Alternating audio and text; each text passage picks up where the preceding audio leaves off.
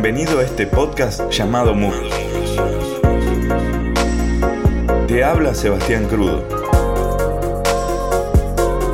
Te invito a seguir construyendo tu carácter.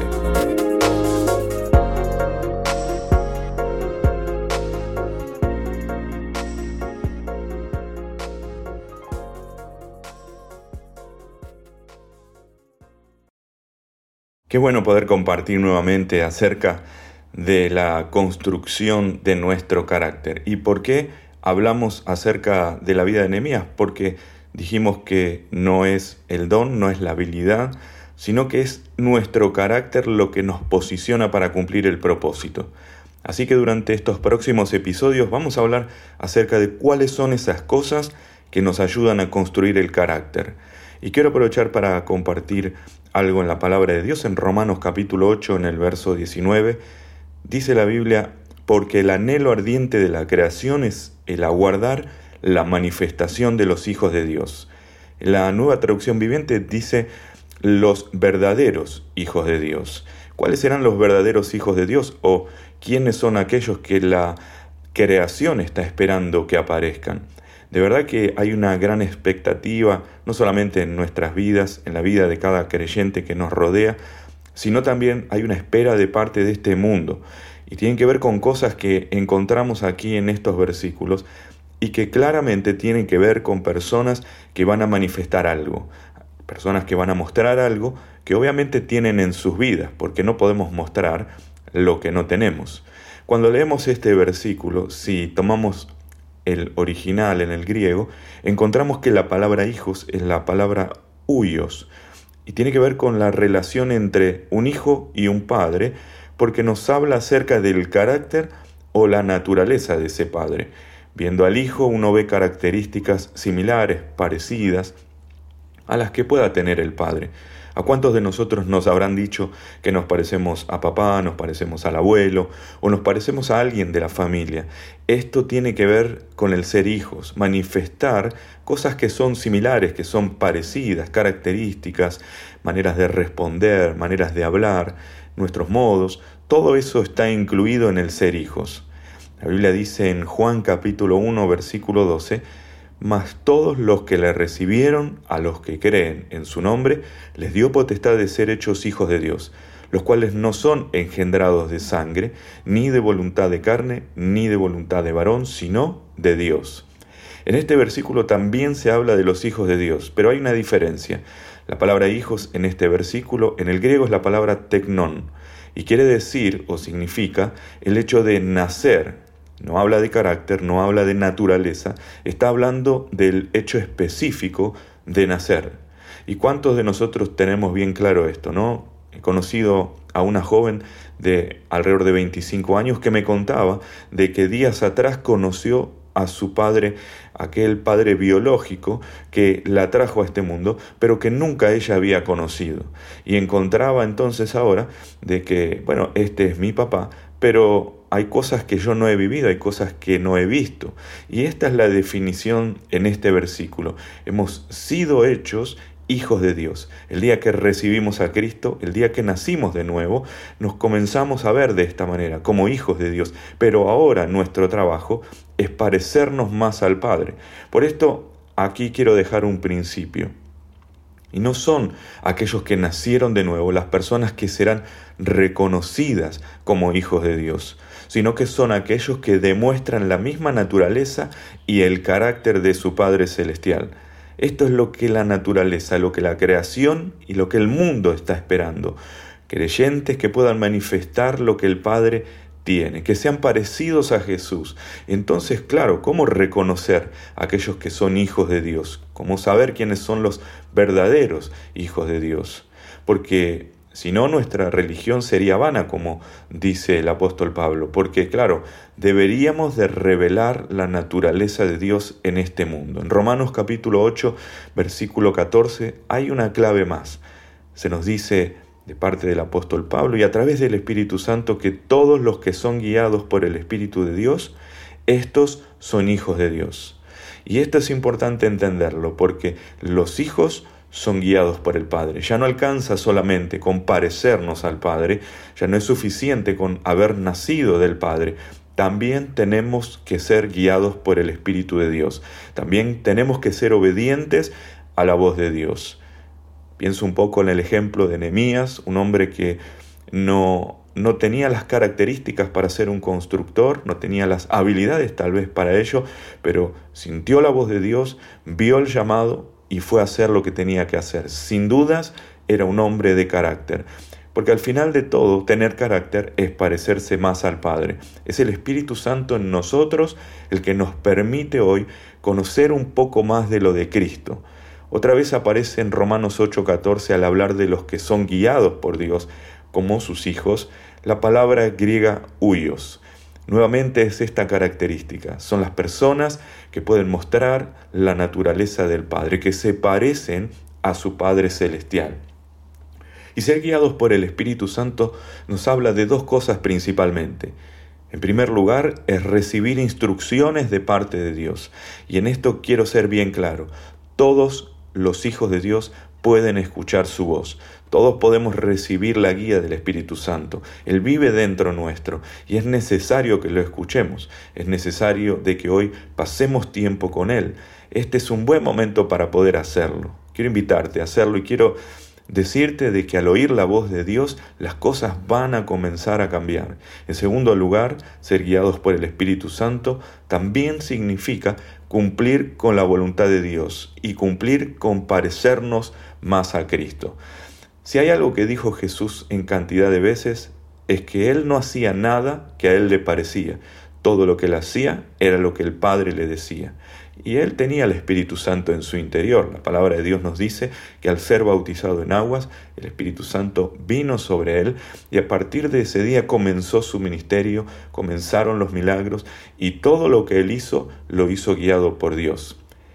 Hay algo más que quiero compartir en Romanos capítulo 8 en el verso 29 dice el apóstol Pablo que a los que antes conoció, también Dios los predestinó para que fuesen hechos conformes a la imagen de su Hijo, para que Él sea el primogénito entre muchos hermanos. Hay cantidad de hijos adoptados por Dios, hay cantidad de hijos de Dios que son nuestros hermanos, pero tienen que parecerse a Jesús para poder manifestar en este tiempo lo que Dios quiere hacer en la tierra. Te animo a parecerte, te animo a que hoy puedas desarrollar un poquito más ese carácter para que se parezca a Jesús, que puedas construir poniendo un ladrillo de paciencia, poniendo un ladrillo de paz, un ladrillo de amor, un ladrillo de gozo, para que todos los que te vean puedan decir, este se parece al Padre Celestial. Cuando todos los hijos se van formando al carácter y a la imagen del Hijo de Dios, que es nuestro modelo, es nuestro ejemplo, entonces recién ahí se vuelve evidente de que esas personas son guiadas por el Espíritu. Esta es la forma de reconocer a alguien que es un verdadero Hijo de Dios, se parece a Jesús. Esta es la manera de poder interpretar de que alguien está siendo guiado por Dios, hace lo que el Padre le dice. Toda la creación está esperando este día, toda la creación está esperando que nosotros escuchemos la voz de Dios, nos parezcamos más a Jesús y podamos ser similares a nuestro modelo que es Jesús. Alcanzar el carácter de Jesús sería desarrollar el mismo fruto que en él se podía reconocer fácilmente. Y en esto encontramos en todos los evangelios que Jesús era un hombre lleno de paz. Jesús era un hombre manso y humilde de corazón.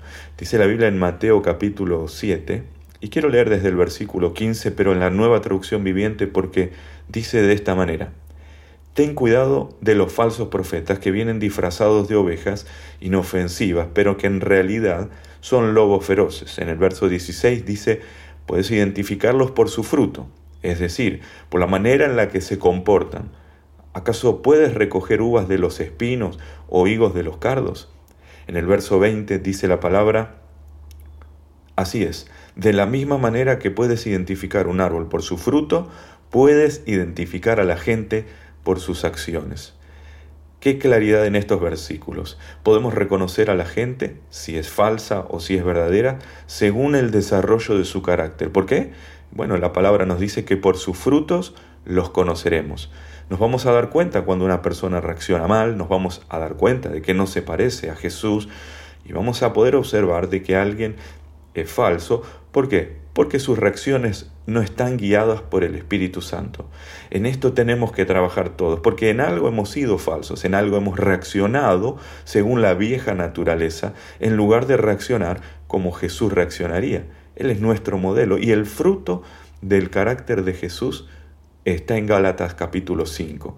En el versículo 22 nos dice la palabra de Dios, mas el fruto del Espíritu es amor, gozo, paz, paciencia, benignidad, bondad, fe, mansedumbre, templanza. Contra tales cosas no hay ley. Qué interesante, y me gustaría durante estos próximos episodios compartir un poco más acerca de este fruto, lo que tenía Jesús, que lo podamos tener nosotros, que podamos ir construyendo nuestro carácter, para que al levantar esos muros y que nuestro corazón esté cada día más firme y nos podamos parecer más a Jesús, podamos ser la manifestación de los hijos de Dios en la tierra. Hay un punto interesante para observar y compartir en estos minutos. La gente no está dispuesta a pagar el precio de producir estos frutos. No es fácil. No todos van a tener paz, no todos van a tener paciencia, no todos tienen esa templanza que Jesús tenía, pero tenemos que tenerla, tenemos que desarrollarla. ¿Por qué? Porque para operar en los dones que Jesús operó, tenemos que responder al llamado del Espíritu Santo y el llamado de Dios para nosotros hoy es desarrollar el carácter que tenía Jesús. Esa es la garantía para poder ver los milagros que Jesús vio, esa es la garantía para poder manifestar lo que Dios nos llamó a hacer. Pero me hago una pregunta muy interesante y es por qué la gente será que prefiere tener dones en vez de quizás hacer obras o en vez de poder desarrollar este carácter que Jesús tenía. Todos queremos los milagros de Jesús, pero son pocos los que desarrollan el carácter de Jesús. Y yo quiero decirte el por qué. La gente prefiere tener dones en lugar de desarrollar carácter porque el fruto del Espíritu necesita ser cultivado con tiempo y esfuerzo. Claro, no todos quieren esforzarse, no todos van a invertir su tiempo y todos queremos tener dones, todos quisiéramos tener una voz para poder estar ahí, cantar y adorar al Señor, todos quisiéramos hablar y predicar de una manera elocuente, pero no todos estamos dispuestos quizás a invertir tiempo en prepararnos, esforzarnos, ver cómo era Jesús, poder desarrollar la paz, el gozo, el amor y todas estas cosas que son tan importantes. En Marcos capítulo 4 hay algo más que quiero compartir. Dice la palabra de Dios en el versículo 28 y el versículo 29, que la tierra produce las cosechas por sí sola. La versión Nueva Traducción Viviente continúa la palabra diciendo, primero aparece una hoja y luego se forma la espiga para que finalmente el grano madure. Tan pronto como el grano está listo, el agricultor lo corta con la voz porque ha llegado el tiempo de la cosecha. Hay un tiempo para todo. Hay un tiempo para sembrar, hay un tiempo para regar, hay un tiempo luego para cosechar cuando todo ya ha madurado. Y hoy nosotros quizás estamos pensando, bueno, yo, yo quisiera tener el fruto de la fe y, voy, a, voy a sembrar sobre eso, voy a trabajar en eso, pero no me pidan paciencia porque la verdad que eso es algo que yo no tengo. Y esta frase que acabo de decir es un error. Este pensamiento está equivocado. ¿Por qué? porque no podemos elegir desarrollar alguno de los frutos. Tenemos que desarrollar el fruto completo. No podemos decir, bueno, yo quiero esta parte del fruto. No, no, no. Tenemos que desarrollar el fruto completo. Cuando sea el momento, cuando el grano esté listo, entonces vamos a ver la cosecha nosotros como creyentes, como hijos de Dios, que nos parecemos cada vez más a Jesús, tenemos que estar con expectativa porque el mundo está esperando la manifestación de los hijos. Como creyentes tenemos que desarrollar todos y cada uno de estos frutos. No es algo opcional. Hoy nosotros tenemos que elegir parecernos a Jesús. Lo antes que empecemos a cultivar estos frutos, lo antes que vamos a ver las cosechas. Así que te animo en este día, no tengas temor, no te avergüences de parecerte más a Jesús. Al contrario, es el objetivo para que puedas ser un hijo verdadero. Que tengas una buena semana.